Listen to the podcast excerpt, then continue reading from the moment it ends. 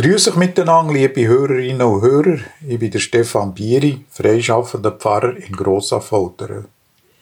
Wisst ihr, dass das Wort Laune aus dem mittelhochdeutschen Lune stammt? Und das bedeutet so viel wie Mondphase. Ich, ich habe es auch nicht gewusst. Ein Wörterbuch hat mich aufgeklärt.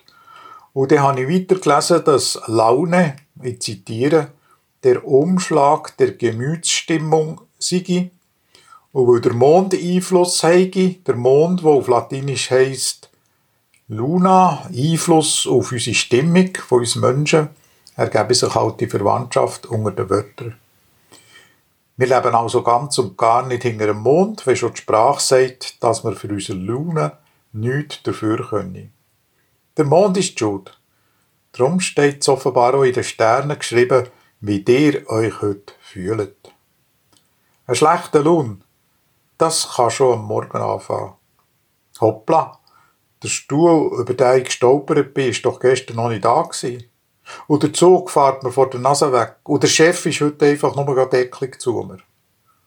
Andererseits, ein guter Lohn. Gut geschlafen, das Morgen war ausgezeichnet. Alles geht uns heute irgendwie ring vor. Der Chef, der hat einen schlechten Lohn. Was soll's? Nimm's einfach easy. Heute bist du doch einfach gut drauf. Und das, das alles soll mit dem Mond und den Sternen zu tun haben, weil wir ihnen hilflos ausgeliefert sind.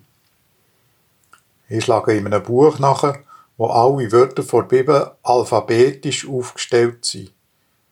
Nur eines ist da von Weinlaune die Rede. Aber das Wort Laune, das kommt im Buch der Bücher in der Bibel kein einziges Mal vor.